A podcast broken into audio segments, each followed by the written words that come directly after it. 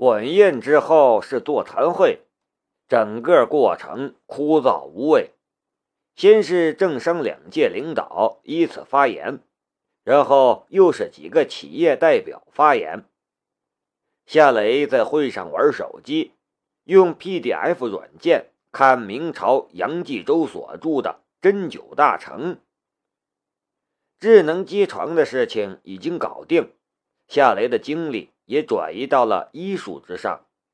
他最初学医的动力。来自于幺零幺局的顾问身份。身为幺零幺局的顾问，以后肯定免不了要经历枪林弹雨的时候，有医术傍身，也多一份安全的保障。不过，随着他学医的时间增多，再加上修炼咏春秘诀有了一点内劲之后，他对这门国粹便越发着迷了。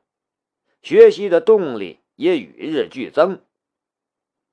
没人能体会到他的感受，不为别的，只因为他能亲眼看见人体的内部构造、五脏六腑，甚至血管神经。他比这个世界上最最先进的医疗仪器更了解人的身体，他能轻易找到一个病人的病灶。这种情况下。只要他掌握相关的医术，他就能成为一个非常了不起的神医。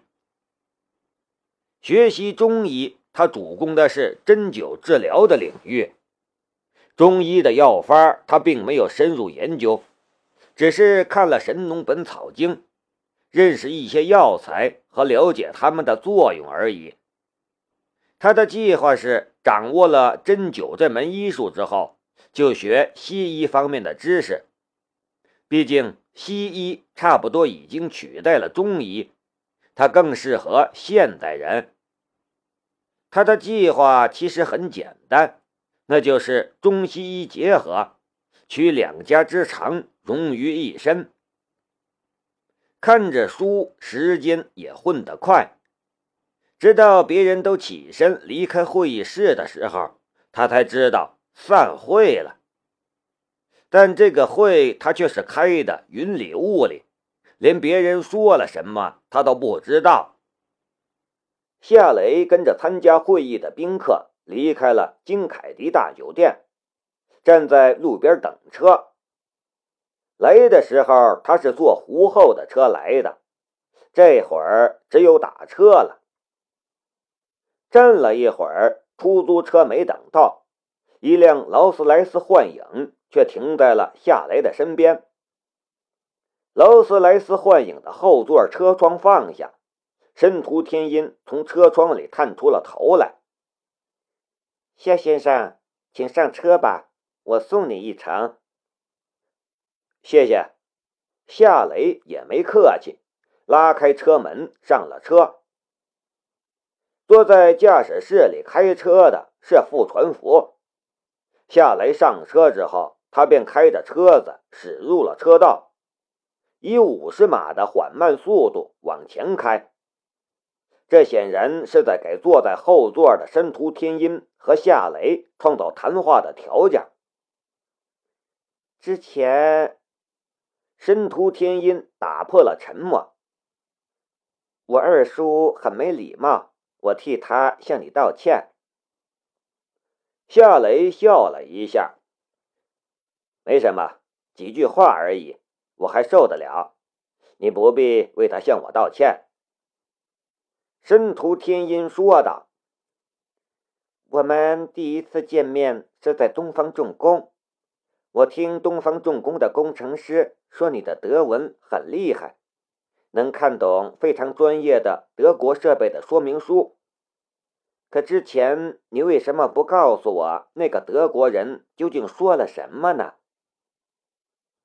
夏雷有些尴尬的道：“我确实懂德文，可是当时那个德国人说了一句无关紧要的话，我要是当面揭穿人家，不好吧？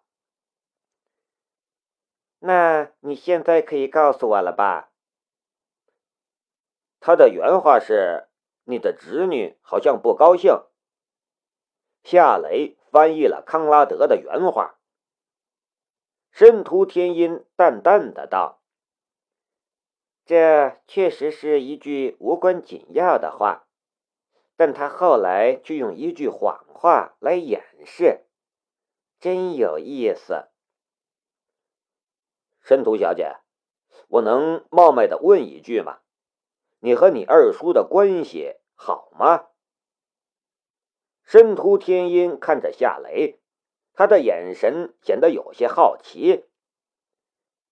你问这个干什么？夏雷犹豫了一下，最终还是把心中感到困扰的事情说了出来。我看见你二叔耳朵里带着微型接收器。有人在为他翻译康拉德的话，他明明知道康拉德说了什么，可他却说他不懂德文，我觉得有点不对劲儿。你确定？我确定。他这么做，我一点都不感到奇怪。申屠天音说道：“你知道我今天为什么对他发火吗？”夏雷摇了摇头，他其实当时就感到很奇怪，以为他对于申屠天音来说始终是一个外人，而申屠义却是他的二叔。那种情况下，他怎么会让他留下，反而让申屠义走呢？不过这种问题他根本不好开口问。申屠天音沉默了一下，才说道。在我们申屠家族里，他是最想取我代之的人。我们第一次见面的时候，你不是发现了一个女杀手吗？我怀疑她多半与我二叔有关，可惜我一直没有查到证据。夏雷说道：“你明知道他想杀你，可你为什么还留他在身边？”你们申屠家那么多人，难道都容忍他胡来？申屠天音苦笑了一下。我们的情况很复杂，我爷爷一脉下来，只有我爸跟我二叔。我父亲三年前中风，一直处在植物人的状态。我爷爷奶奶更加偏向我二叔。我二叔的儿子申屠天风是我爷爷这一脉的独子，被视为传宗接代的人。我爷爷奶奶更是疼爱有加。这么一种情况，我能拿他怎么办？每次我准备动他，我爷爷奶奶就又哭又闹，甚至以死相逼。我能怎么办？你的叔伯兄弟呢？他们都不管吗？他们，他们的眼里只有钱。说来很可笑，我们申屠家族几十号人，但我能相信的只有一个福伯。申屠天印的嘴角含着一丝苦涩的意味。你母亲呢？我的情况其实和你一样。我母亲在我还小的时候就去世了，我父亲一直没有再娶。父亲将我送到英国读书，直到三年前，因为父亲中风，我才回来接管万象集团。从那个时候起，我二叔一家就对我阴奉阳违，恨不得我死。夏雷说道：“你父亲中风。”你家也就等于只剩下你一个人了。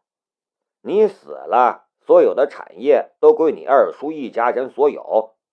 他当然不希望你活着。不过，你二叔就算做梦都想你死，可他也不会蠢到去东方重工放炸弹暗杀你吧？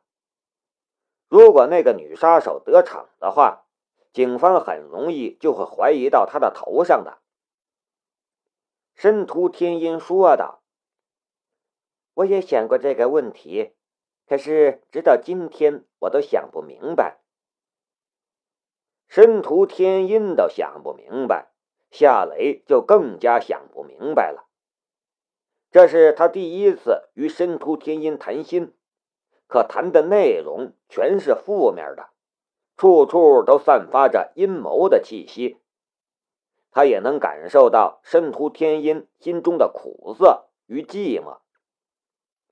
两人陷入了沉默之中，车里的气氛有点压抑。